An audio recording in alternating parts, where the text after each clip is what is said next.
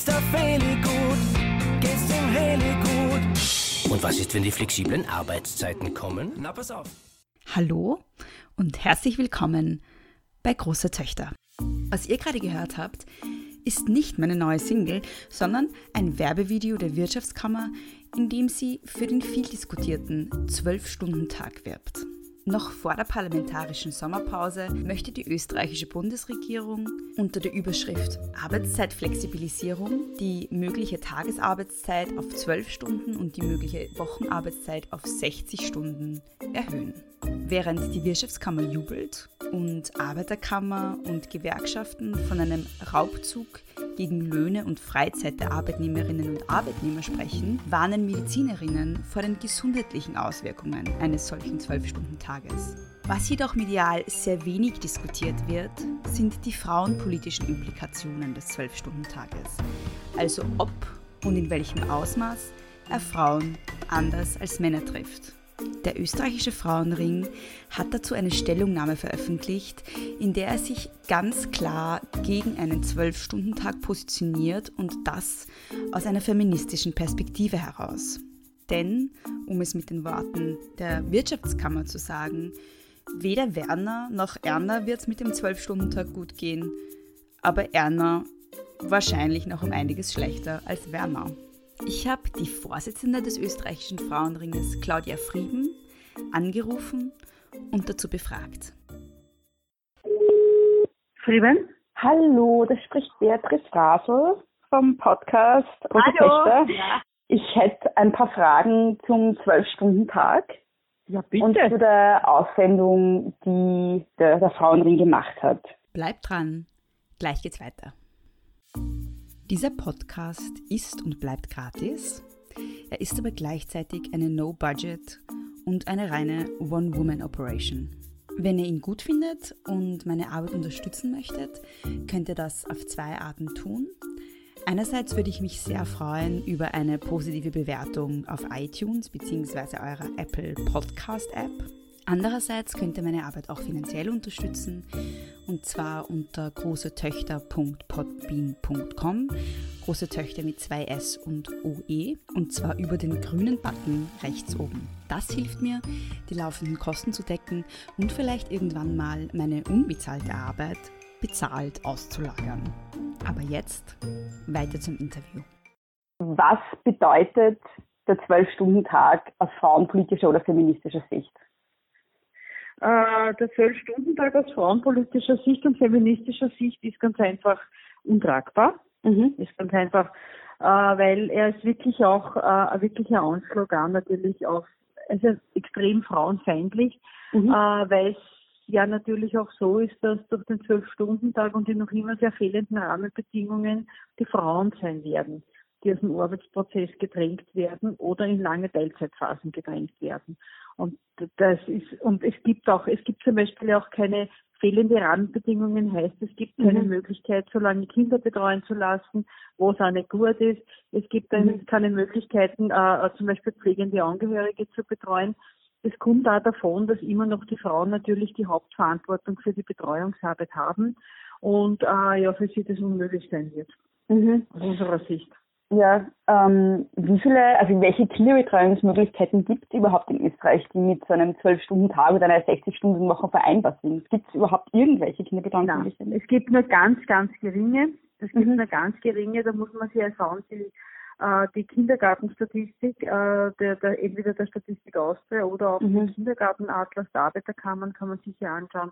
Also es gibt ganz wenige, die haben diese zwölf Stunden und es ist ja auch nicht gesund, ja. Also es mhm. ist ja auch nicht, nicht gut für die Kinder, wenn man sie so lange dort lassen muss. Äh, es gibt einige Einrichtungen auch, die das zum Beispiel, äh, weiß ich nicht, Spitälern oder so haben, die eben auch eine Nacht mit eingerichtet haben. Aber das natürlich auch für Frauen, die natürlich auch schon jetzt arbeiten, aber unter, unter äh, zum Beispiel in der Daseinsvorsorge, aber sie ganz einfach auch wissen, dass sie zwölf Stunden arbeiten und das geregelt und unter, unter guten Voraussetzungen passiert. Mhm, mhm. Juliane Bogner-Strauß, die aktuell ja Frauen- und Familienministerin ist, hat den Zwölf-Stunden-Tag als Zitat große Chance für Frauen bezeichnet oder gerade für Frauen und gemeint, sie könnten da ja dann auch aus dem Homeoffice arbeiten. Was sagt der Frauenring dazu? Ja, ähm, ein bisschen sprachlos am Anfang, nicht? Mhm. äh, generell, äh, es hat mich auch gewundert, dass eine Frauenministerin in Österreich meint, dass der Zwölf-Stunden-Tag eine große Chance ist. Äh, man muss sich dann ein bisschen anschauen, was sie damit gemeint hat, weil mhm. sie meint natürlich, äh, dass sehr viele Frauen durch das Homeoffice äh, von zu Hause aus arbeiten können oder auch plattformbasiert arbeiten können. Mhm. Ähm, sie hat noch nicht gesagt, wie zum Beispiel eine Fabriksarbeiterin ein Homeoffice machen kann oder eine Reinigung, eine Kollegin in der Reinigung ein Homeoffice machen mhm. kann. Also was mit diesen Frauen passiert, die dann die dann davon betroffen sind, wenn sie zwölf mhm. Stunden arbeiten müssen, das hat uns leider nicht gesagt. Mhm. Mhm. Was ja auch ganz besonders problematisch ist dabei ist, finde ich, dass sie damit ja auch sozusagen Reproduktionsarbeit und Kindererziehung und Haushalt nicht als Arbeit sieht offenbar, sondern meint, dass man neben der Arbeit, die man daheim ohnehin schon macht, noch dazu Nein, Lohnarbeit machen kann. Das ist ja Genau, das ist ja keine Nebenbeschäftigung, ja, ja, genau. äh. Betreuungsarbeit von Kindern. Äh, und man muss ja das Problem sehen, äh, das natürlich auch aus Frauensicht schwierig ist und auch ich sage es natürlich auch äh, für mich als Gewerkschafterin, also mhm. Äh, problematisch ist, wenn ich von zu Hause arbeite und vielleicht meine Kinder betreue. Erstens einmal kann ich mich nicht so auf die Arbeit konzentrieren und mhm. zweitens, wenn wir, wenn, wenn wir solche Modelle groß werden lassen, ja, dann mhm. heißt das aber, ich brauche in Zukunft keine Kindergärten mehr, ja, weil wenn wir dann zu Hause arbeiten und die Kinder betreuen, dann ist das aber, das geht nicht weiter. Die kann ja nicht nebenbei neben einem Arbeitsplatz meine Kinder betreuen. Mhm. Also das mhm. Mhm. ist unverständlich für mich, ja.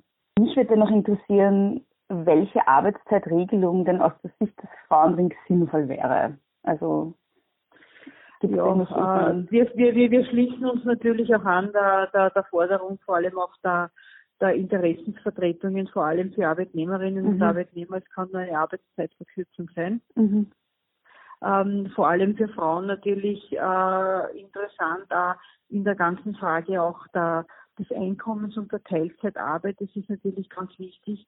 Je, äh, äh, je mehr die Arbeitszeit verkürzt wird, Uh, umso näher bin ich auch mit meiner Teilzeit an einer Vollzeit, ja. Natürlich mhm. geht immer mhm. nur mit vollem Lohnausgleich. Mhm. Und uh, die Arbeitszeit selber, es, es kann in, in, in, die Frage, in die Frage der Verkürzung gehen uh, und vor allem auch in der ein bisschen in, in, in, der Gestaltung der Arbeitszeit. Ja. Also mhm. wir haben sehr viel Gleichzeit, das ist mir alles schon klar.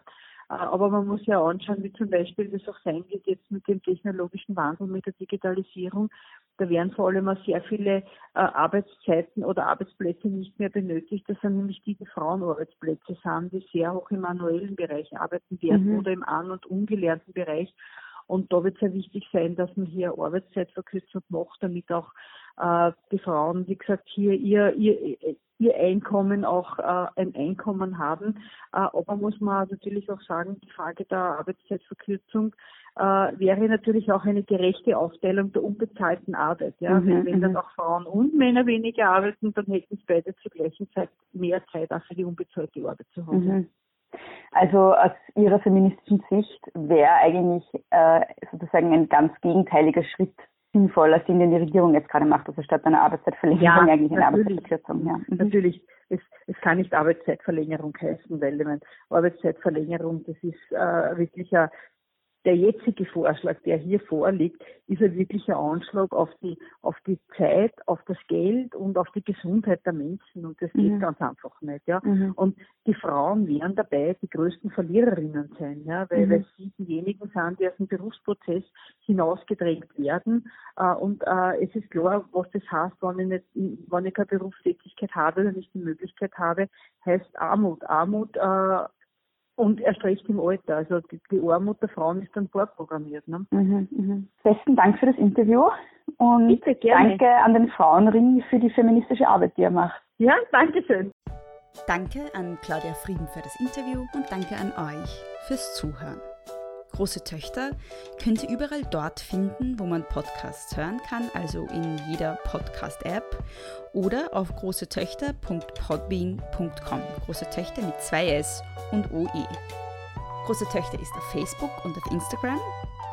Falls ihr Feedback habt oder Kritik oder sogar Lob, dann könnt ihr mir das schreiben unter großetöchterpodcast.gmail.com. Große Töchter wie immer mit zwei S und OE.